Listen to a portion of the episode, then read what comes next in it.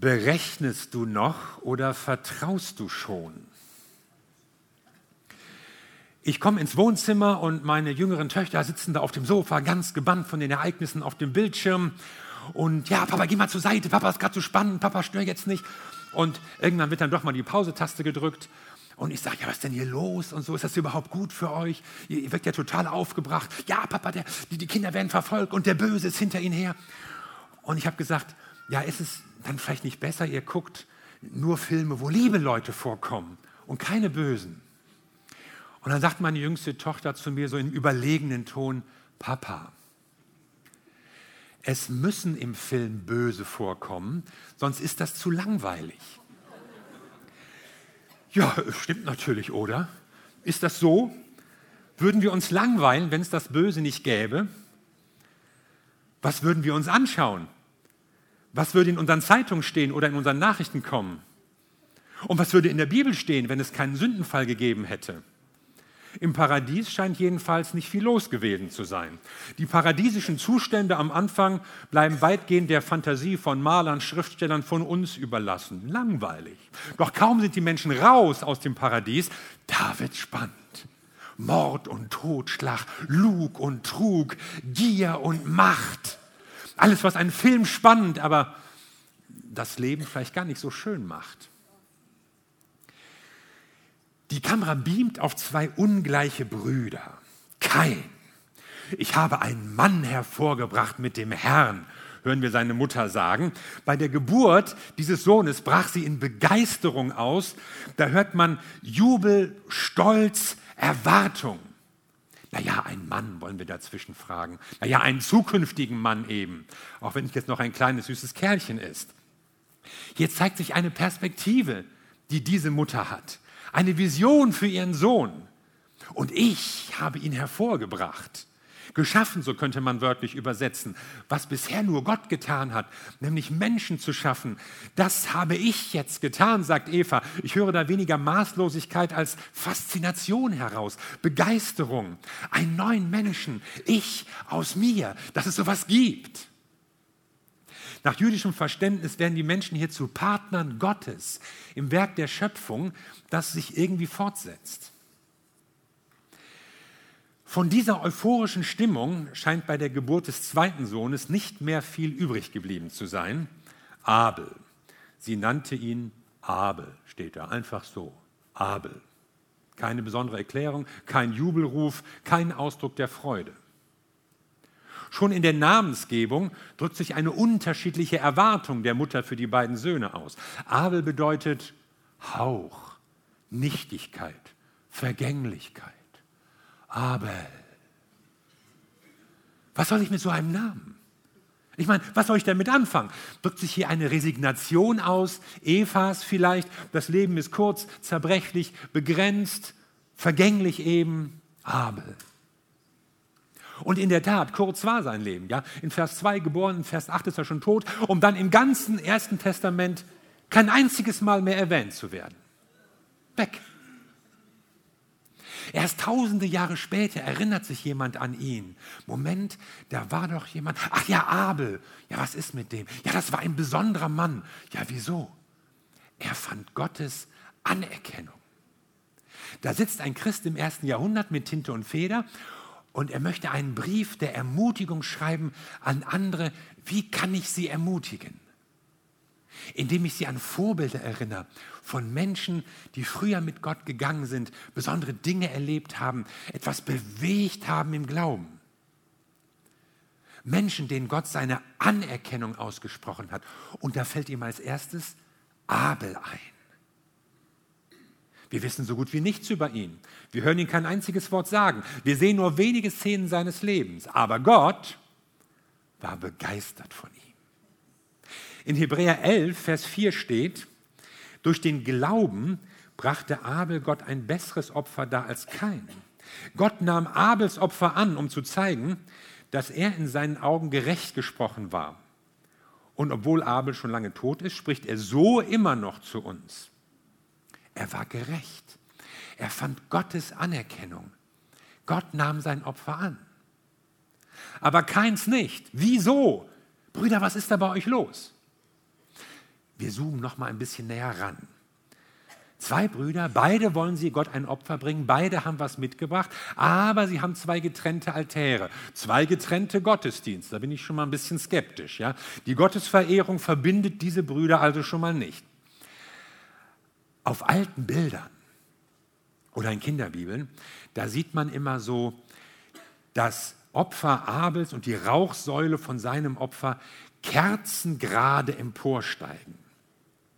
Während der Rauch von Kains Opfer einfach nicht vom Fleck kommen will, ja, wie ein verstopfter Kamin, er, er wabert so um den Altar herum, keuchend und husten muss der Ärmste sich irgendwie in Sicherheit bringen. Warum nahm Gott Abels Opfer an und Kains nicht? Will ich wissen. Eine schwierige Frage. Wir sind da drei Überlegungen gekommen. Gott sieht erstens die Motive. Warum opfert jemand? Es heißt nämlich, Gott blickte auf Abel und sein Opfer. Und genauso er blickte auf Kain und sein Opfer. Also Gott blickte nicht zuerst auf die Sache, ist das genug, ist das gut, kostet das auch ausreichend, sondern er guckt auf die Menschen, zuerst auf die Menschen. Abel und sein Opfer, Kain und sein Opfer. Und das sagt auch was über die Motive und Gedanken. Gott schaut also auf die Beziehung, die die Menschen zu ihm haben und er bewertet sie auch. Und aus einer falschen Gesinnung, falschen Gedanken erwächst auch der falsche Inhalt des Opfers. Das zeigt sich hier in der Wahl der Opfergaben. Abel opfert nämlich zweitens ein Lamm. Und ein Lamm ist durch die ganze Bibel hindurch so das bevorzugte Opfertier. Ein reines Tier, es drückt Kostbarkeit aus, das war was Besonderes. Und Abel opfert sogar ein erstgeborenes Lamm, das erste für Gott. Ein durchgehendes Prinzip in der Bibel, mit dem deutlich wird, Gott gehört an die erste Stelle, nicht an den Rand, nicht an das Ende, nicht irgendwas für ihn, was noch übrig bleibt. Kein hingegen brachte etwas steht da, von den Früchten des Ackers. Wir wissen nicht was, wie viel, vielleicht was übrig gebliebenes, was entbehrliches, was man nicht mehr brauchte. Auch erst nach einiger Zeit. Man erkennt weder, dass es eine Erstlingsgabe war oder irgendetwas Besonderes und Gutes. Also stellt sich so dar, dass Abel das Erste und das Beste für Gott gab und demgegenüber hat kein nur irgendwas gegeben, was Entbehrliches, was auch da war. Es ist eben ein Unterschied, ob du das Erste oder Beste gibst oder nur das Erstbeste, das dir so in die Hände kommt. Und dann, jetzt drittens, verbunden damit das Entscheidende, Abel handelt aus Glauben. Das ist auch die einzige Erklärung, die die Bibel uns liefert. Durch den Glauben brachte Abel Gott ein besseres Opfer dar als kein. Wieso zeigt das Opfer Abels einen besseren Glauben? fragen wir uns nochmal, warum haben die beiden überhaupt geopfert? Das erkennt man nämlich an den Opfergaben. Getreide und Feldfrüchte als Opfer zeigen, ich bin dir dankbar, Gott. Du bist mein Versorger. Ich bin abhängig von dir als meinem Schöpfer. Und das ist gut und richtig und unbedingt dran. Aber ein Lamm als Opfer, damit drückt man aus, ich erkenne an, dass ich ein Sünder bin, dass ich eigentlich durch das Böse in meinem Leben getrennt bin von Gott. Ich habe eigentlich den Tod verdient. Die Sünde, das Böse trennt uns von Gott und getrennt sein von Gott bedeutet getrennt sein vom Leben und das ist der Tod. Die Sünde bringt immer den Tod mit sich. Und deshalb ist das Opferlamm so symbolträchtig. Indem ein unschuldiges Lamm stirbt, wird deutlich, eigentlich habe ich als sündiger Mensch den Tod verdient. Aber wenn es an meiner Stelle stirbt, stellvertretend sozusagen, kann ich leben. Deshalb spielt das Opferlamm auch in der Geschichte Israels so eine große Bedeutung, weil es um Vergebung geht, der Schuld. Und es gipfelt in Jesus Christus, von dem es im Neuen Testament heißt, seht das Lamm Gottes, das die Sünden der Welt trägt. Und so ermöglicht Gott Vergebung und Wiederherstellung der Beziehung. Und das macht den Glauben Abels aus. Gott ist mein Retter. Ich will ihm vertrauen. Ich will Trennendes aus dem Weg räumen. Ich will meine Sünde bekennen, damit du mir vergeben kannst. Ich will in einer Beziehung mit Gott leben. Und demgegenüber zeigt die ganze Erzählung, dass Keins Gabe nichts Kostbares war. Er opferte, ja, machte was für Gott, aber er gab nicht zu, dass er ein Sünder war, der Vergebung braucht. Vielleicht sind Kain und Abel so zwei Typen für unterschiedliche religiöse Einstellungen. Kain war auch religiös, gläubig, wusste um seine Abhängigkeit von Gott, war auch dankbar, dass er ihn versorgte. Aber zugeben, dass er als Sünder von Gott getrennt war und seine Vergebung brauchte, nein, so sehe ich das nicht. Und so sehen das viele heute auch nicht. Gott soll mich segnen, er soll für Frieden sorgen, für Gerechtigkeit, unser Leben schöner machen. Ja, und Jesus ist ja auch ein tolles Beispiel für diese ganzen Dinge. Aber Abel sieht mehr. Er merkt, ohne Gott bin ich verloren. Bin ich in meiner Sünde allein und dem Tode ausgeliefert. Aber ich will an ihn glauben. Und ich will Vergebung empfangen, indem ich meine Schuld bekenne. Berechnest du noch oder vertraust du schon? Das ist ja so unsere Überschrift. Suchst du die Beziehung zu Gott oder die Vorteile aus dieser Beziehung? Willst du Jesus wirklich nachfolgen oder möchtest du nur gesegnet sein? Betest du, um Gott nahe zu sein oder damit Gott dich weiter versorgt, behütet, segnet? Gibt es einen berechnenden Glauben bei uns? Und das unterscheidet Abel von Kain. Gott sah das Opfer wohlwollend an, nicht weil es teuer war oder irgendwie mehr oder so, sondern Abel hat ein anderes Motiv. Ich brauche Vergebung. Er bringt ein anderes Opfer, mit dem er anerkennt, ich bin ein Sünder, aber ich suche Gott. Und er hat einen anderen Glauben, indem er sagt, ich vertraue mein Leben Gott an. Hier ist ein Mensch, der seine Beziehung zu Gott wiederherstellen möchte die durch das Böse zerstört ist. Ein Mensch, der nicht nur dankbar ist, wenn Gott ihn segnet und versorgt und heilt und wenn alles gut läuft, sondern ein Mensch, dem nichts wichtiger ist als die Beziehung zu Gott. Der weiß, ich brauche Vergebung. Ich kann mit meinem Leben, meinen guten Taten alleine vor Gott nicht bestehen. Ich bin nicht gut genug, keiner von uns. Aber es gibt Vergebung. Und dieser Glaube findet Gottes Anerkennung. Deshalb, sagt der Hebräerbrief, spricht Abel noch heute zu uns. Weil wir in ihm einen Glauben sehen, der sagt, ich vertraue mein Leben Gott an. Ich will nicht nur berechnen, was ich davon habe, sondern ich möchte in Gemeinschaft mit Gott leben. Hast du diesen Glauben? Das ist eine wichtige Entscheidung, vor der wir alle stehen. Und manchmal will es mir scheinen, Glaube hat was Berechnendes für uns. Wir werden Christ, weil wir uns was davon versprechen. Und es kann ja auch sein, dass du im Dilemma steckst und Gott will dir auch helfen. Aber es gibt eine andere Ebene der Gemeinschaft mit Gott, wo er nicht nur der nette Onkel ist, der uns gibt, was wir brauchen, sondern wo wir sagen, wir haben Schuld, wir haben uns reingeritten, wir sind Sünder und brauchen die Vergebung Gottes in unserem Leben.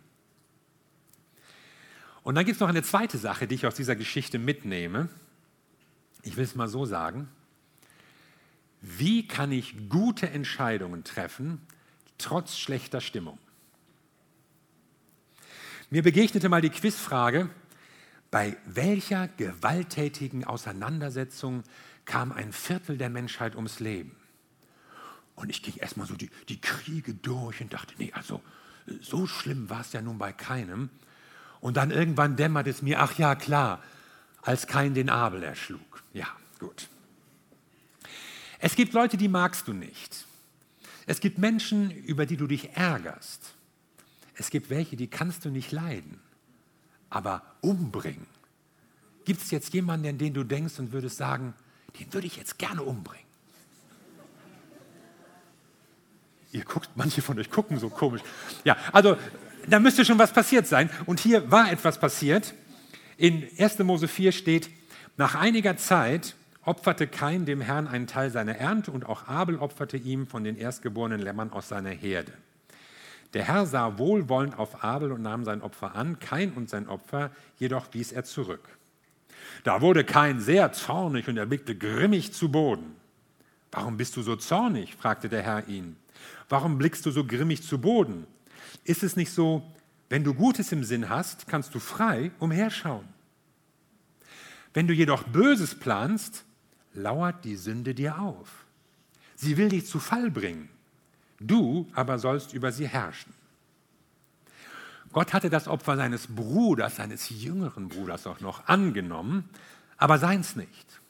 Mit seiner Gabe gab es offenbar ein Problem. Welches? Kein fragte nicht nach. Nachdenken?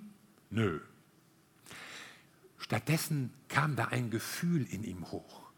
Ein starkes Gefühl, ein intensives Gefühl, ein mächtiges Gefühl. Neid. Dieses Gefühl, zurückgesetzt zu werden. Andere haben es besser. Ich will das haben, besitzen. Ich will es auch haben, auch besitzen. Ich will nicht zurückstehen und ich gönne anderen auch nicht, dass sie das haben, was ich nicht habe. Neid ist ein Gift, Wurzel sozialer Unruhe, skrupelloser Konkurrenz, gemeiner Pläne, gehässiger Worte. Und es führt hier zu Zorn, zu unkontrollierter Wut, zu einem Zustand heftiger Erregung mit aggressiven Auswüchsen. Man schimpft los, tritt vor eine Wand, schlägt irgendwo hin, zertrümmert den Tennisschläger auf dem Boden, sowas. Da wurde Kain sehr zornig und er blickte grimmig zu Boden. Wie guckst du manchmal, wenn du nicht beobachtet wirst?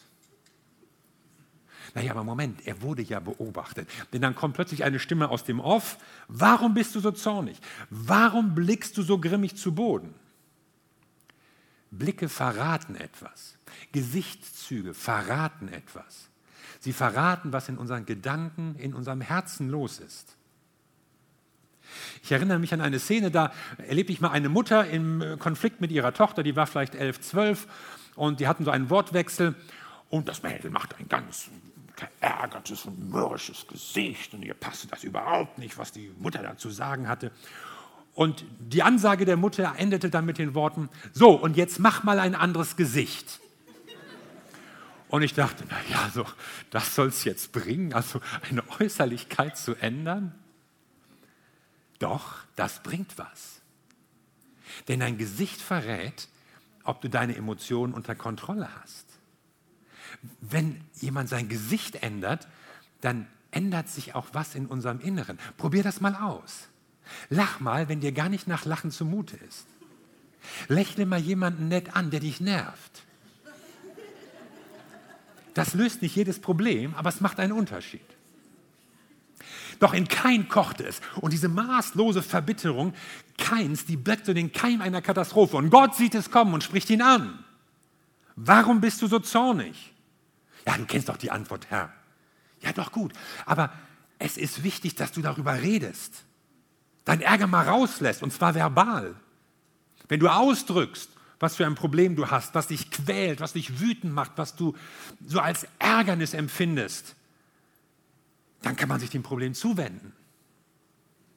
Warum blickst du so grimmig zu Boden? Ist es nicht so, wenn du Gutes im Sinn hast, kannst du frei umherschauen. Wenn du jedoch Böses planst, lauert die Sünde dir auf. Sie will dich zu Fall bringen. Du aber sollst über sie herrschen. Nicht jeder schlechte Gedanke ist gleich Sünde. Aber du musst eine Entscheidung treffen, in welche Richtung geht es. Die Sünde lauert vor deiner Tür wie ein hungriges Tier. So hier ist so das Bild eines, eines lauernden, kriechenden Tieres, so ein Raubtier. Und das Böse liegt auch in deinem Leben auf der Lauer und wartet auf den richtigen Moment. Doch keine Angst, du bist ihm nicht ausgeliefert, kein, und du auch nicht. Es will dich zu Fall bringen, das Böse, aber du kannst ihm widerstehen. Es will dich vernichten, doch du kannst es überwältigen. Du bist nicht Spielball deiner Triebe oder Emotionen. Du bist nicht verloren, nicht machtlos, nicht hilflos. Und so redet Gott zu Kain. Und er redet ihm ins Gewissen, sogar ziemlich ausführlich. Und er zeigt ihm einen Ausweg. Kain, da geht jetzt was ab in dir, das dich und andere vernichten will. Hör mir jetzt zu. Du stehst an einer Weggabelung. Ich zeige dir den richtigen Ausweg. Doch kein hört nicht. Er hatte sich schon entschieden. Nein, ich bringe meine Gefühle nicht zur Sprache. Nein, ich drücke meine Emotionen nicht aus. Nein, ich höre nicht auf Gottes Stimme. Nein, ich ignoriere die Stimme meines Gewissens. Ich bin jetzt sauer, ich bin jetzt wütend und jetzt muss es raus. Kein, da ist eine böse Macht, die nach dir greift. Sie will dich beherrschen, aber lass dich nicht unterkriegen. Lass deinen Zorn abklingen. Hör nicht auf das, was die Stimme des, Zorns dir jetzt zuschreit.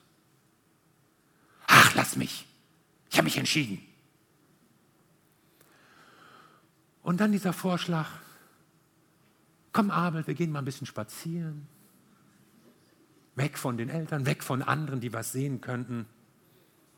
Und der arglose Abel geht mit. Und was dann passiert, ist keine Affekthandlung. Der Mord war geplant. Die Gelegenheit zur Sünde wurde gezielt herbeigeführt. Man könnte sagen, kein überfuhr mehrere Stoppschilder.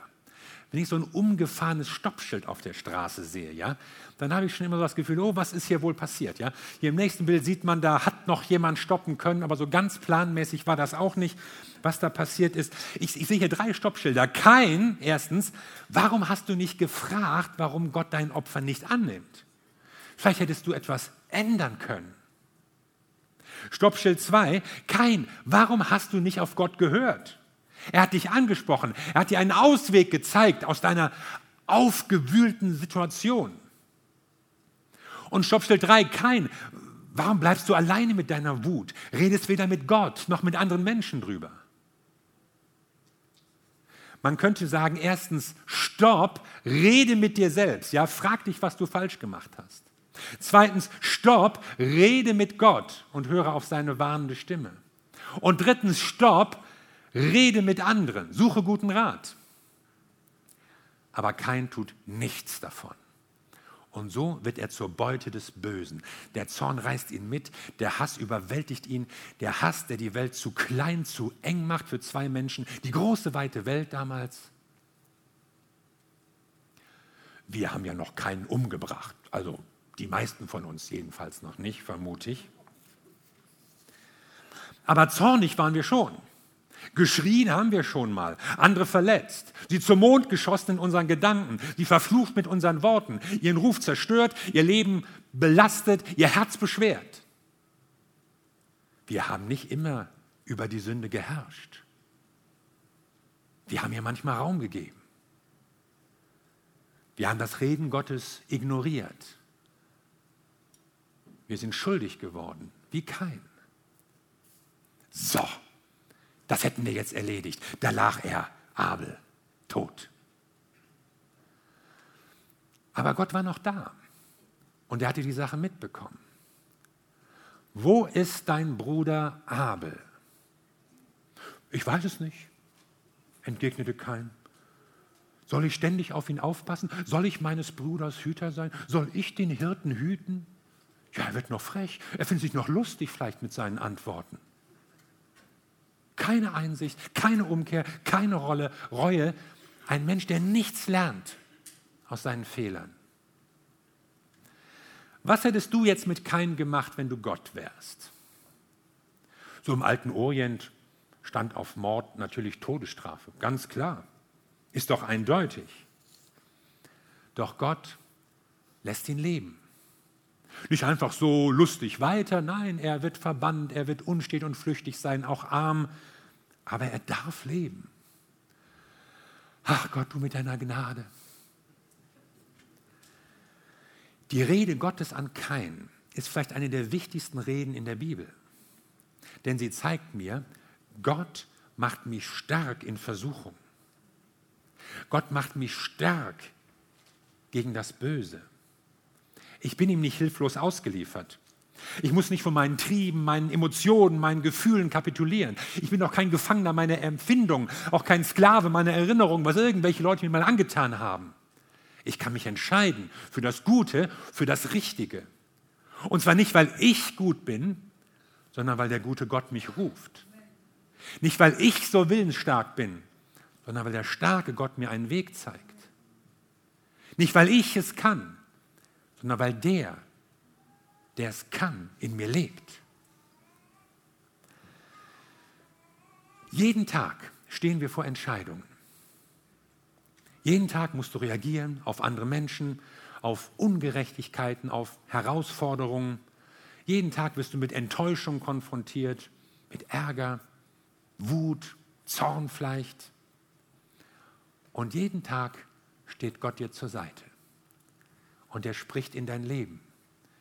Vielleicht durch ein Wort der Bibel, das du gelesen hast, hoffentlich. Vielleicht durch einen Satz aus einer Predigt, an den du dich erinnerst. Vielleicht durch die Stimme deines Gewissens. Und er hilft dir, die richtigen Entscheidungen zu treffen, trotz schlechter Stimmung. Und vergiss das nie. Das Böse mag überall lauern, aber du lässt dich nicht unterkriegen. Wenn du Jesus Christus dein Leben anvertraut hast, und das bedeutet Glaube, dann wird das Böse dich nicht überrumpeln können, sondern du wirst siegreich sein. Amen. Lass uns zusammen beten.